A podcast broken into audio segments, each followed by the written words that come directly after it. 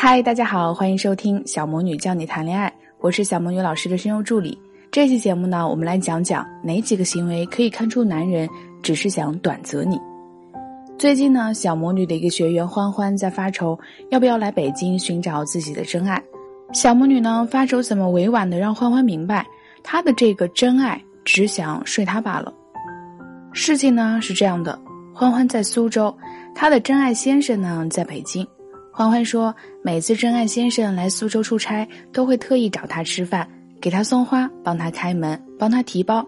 每次见面似乎都迫不及待，见面后各种甜言蜜语，热情的快要把欢欢融化。良宵一度后，总是揽着他的肩，无限惋惜地说：“哎，真可惜，你和我不在一座城市，好想天天都这么抱着你。”欢欢就这么动心了，看起来似乎真的是一段良缘。然而，小魔女问其细节之后，便明白，欢欢走的是心，而她的这位真爱先生现在走的不过是肾罢了。为什么这么说呢？分享几个细节给大家。这位真爱先生呢，虽然和欢欢见面的时候呵护备至，但只要回了北京，他们的联系频次就大幅度下降。两个人的见面呢，从来都是单独约见。到现在为止，真爱先生没有介绍过自己的任何一个好友给欢欢认识。因此，欢欢其实对真爱先生在北京的生活一无所知，基本上是他说什么就是什么，无人证实。真爱先生每次找欢欢都是来苏州出差的，每次见面都安排的特别的仓促，甚至晚上两三点说想欢欢，让欢欢来他的酒店找他，永远都像打着即时游击战，从来没有因为欢欢特地安排出行和餐饭。最后最重要的一点，两人相处到现在为止。睡也睡了，这位真爱先生却从来没有定义过两人关系，都是拿异地这个借口来搪塞欢欢。欢欢虽然不相信，但也不得不承认这些细节确实让自己心塞过。小魔女建议他，如果想真正认清真相，可以试着表明自己想去北京工作，看看真爱先生的反应。果然，欢欢一问，真爱先生的回答就开始支吾含糊了。什么？你想清楚了吗？其实北京挺难混的。我觉得苏州其实不错。真爱先生从绝口不提两人的感情，要求欢欢考虑清楚，直到回复频次降低，最后索性他不再回复欢欢的微信。一个月过去了，真爱先生再也没有联系过欢欢。这位真爱先生本来只是想要个异地炮友，没想到对方突然想要他为爱负责，他这边就是走个肾，连爱都没有，何谈负责呢？其实小魔女做了这么多的咨询。看过的此类案例不胜枚举，姑娘们总是哭诉遇人不淑，遍地渣男。然而，小魔女总觉得，除了部分姑娘确实运气不好，碰上了些真渣男之外，也有很大情况是来源于姑娘们自己没分清。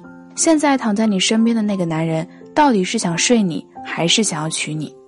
那么，到底怎么来看清这个男人是在走肾还是走心呢？姑娘们，擦亮眼睛，向下看。第一点就是谨慎投入恋爱成本的随便男，有些男人在相处中会十分计较自己的投入成本，只会用些廉价的、毫不费力的手段去顺便讨你欢心。欢欢遇到的这位真爱先生就是如此。想想真正爱上一个人时，我们自己会做什么呢？难道不是为你我用了半年的积蓄漂洋过海来看你吗？难道不是男孩为了他彻夜排队，半年的积蓄买了门票一对吗？我们会投入我们的时间、精力、金钱，就是为了多看他一眼。当一个人只是出差路过，顺便去会会你，他对你的投入只是请你吃顿便饭，帮你提提包，帮你开个门，甚至连啪啪啪时酒店的钱都是公司报销付的。你何来自信的说这个男人喜欢我？小魔女不是指金钱投入，精力和时间投入更加的重要。你们见面的时候玩的特嗨，然后不见面了十天半个月都想不起来找你一次，下次一说又是直奔主题，咱们宾馆见吧。这种有限的沟通频率，明摆着就是不愿意多投入自己的时间精力。甚至小魔女还看过这样的一段话：男的说：“今天有时间没？我们见面吧。”女的说：“有，但是我来大姨妈了。”男生说：“哦，那你在家好好休息吧。”知道女生大姨妈来了不能啪啪啪。连句多喝点热水都不愿意说的男人，你还觉得他是喜欢你，而不是想睡你吗？第二点就是一开始就给自己贴上免责声明的甩锅男。有些男人吧，你说他渣，其实人家也没做什么伤天害理的事，而且也诚实的说清自己不会负责任，不准备开始一段爱情。你说他不渣吧，他们也确实用看似诚实的套路，深深的伤害了一些姑娘的心。小魔女的学员铃铛就是这样被伤害了。铃铛与他的那位大叔是在某聊天软件上认识的，虽然只是文字和语音沟通，两人却相当的来电。当天晚上就相约去开房了。事后，男人点着一根烟，在月光下说起了自己的伤心事儿。他说自己以前洁身自好，从来不约，但是三个月前与自己相恋十年的前女友提了分手。他觉得什么山盟海誓都是屁话，还不如今宵有酒今宵醉。也许是夜色太美，也许是偶像剧看多了，也许是圣母心泛滥。铃铛突然间就觉得被这个男人的深情颓废戳中了。而后，在男人眼里，他们成了真正的可以不负责任的炮友；在铃铛眼里，他却准备拯救这个被爱深深伤害的男人。你猜最后发生了什么？Nothing。对，没有什么惊天大逆转，就是什么都没发生。他们就这样相互纠缠了近一年，除了在床上，其他时间男人从不与铃铛交流。铃铛不甘心，男人却说：“从一开始就讲好了，我们只做爱不谈情。”他也会放出些讯号，说：“虽然我真的很喜欢你，但是我现在还忘不了他。我们要不算了吧？我也不想再这样耽误你。”每当铃铛下定决心，打算彻底和男人断掉时，男人又会给他一丝希望。我真的觉得老天爷对我太不公平。要是没有他，我可能早就娶你了。或者，我不是不爱你，我只是不确定自己心里还有没有他。我觉得这样仓促的开始，对我们都是不负责任的行为。就这么反反复复，铃铛觉得自己这一生的眼泪，在这一年里都流尽了。你们说虐不虐？当然虐。对这段感情，铃铛投入了太多的恋爱成本，也没有在合适的时候及时止损，导致自己越投越多，最终根本无法放弃。有些浪子一开始就给自己贴上了免责声明。说自己现在还不想谈恋爱，忘不掉前任，只当炮友。很多自认为带着主角光环的傻姑娘，以为自己是那个特别的浪子终结机，于是义无反顾地投入到这场折磨自己、痛快别人的虐恋中。你付出了青春，付出了感情，他却不咸不淡，依然保持随时抽身的态度。多说一句，对方就会拿出这张免责声明。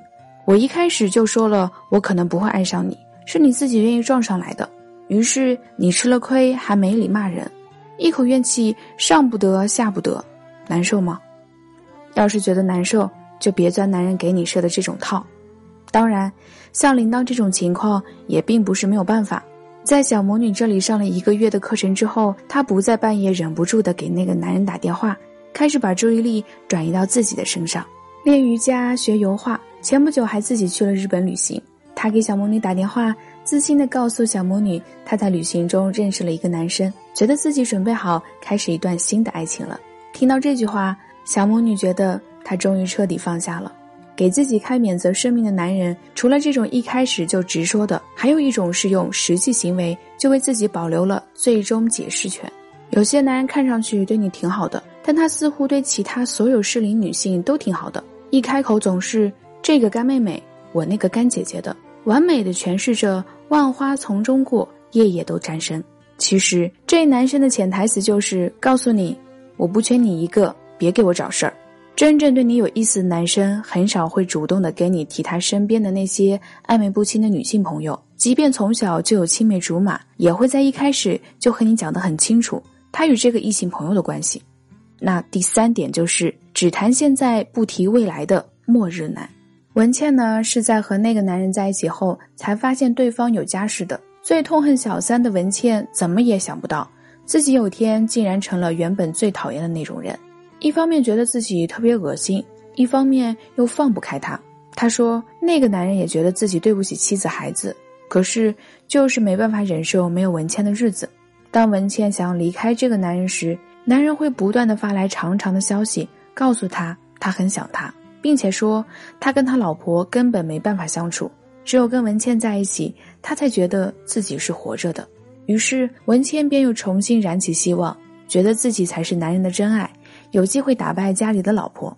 不过，当文倩想要有所行动，希望提出这个男人能离婚时，男人对家庭的愧疚感又来了，有意无意地说：“我们见一次少一次，就当是最后一次放纵吧。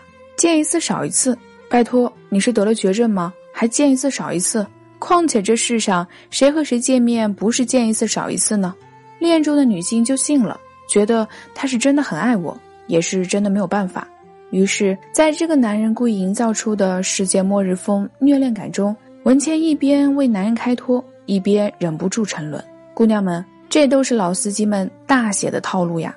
一边通过甜言蜜语放大女生与其现在相处的体验值，一方面又不断的用言语暗示我们肯定会分开的，你别想着我会为你离婚，来降低女生与他共赢未来的期待值，从而保持当前关系的。动态平衡，做到让女生逃不掉又放不下。不过，当你判断出自己目前已经中招了，已经当了他的充气女友，怎么办呢？难道只能忍气吞声，靠着意志力与他一刀两断吗？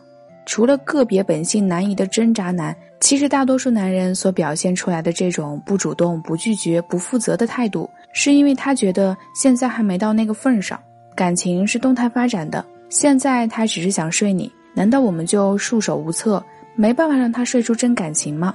未必哦。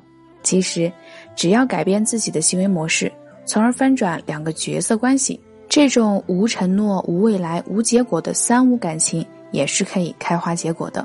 那怎么做呢？添加小助理微信“恋爱成长零零七”，在课程里，小魔女会教你怎么做，才能不跌份儿的让炮友变爱人，短则变长则。好了。这期节目就到这里了，让我们下周如约相见吧。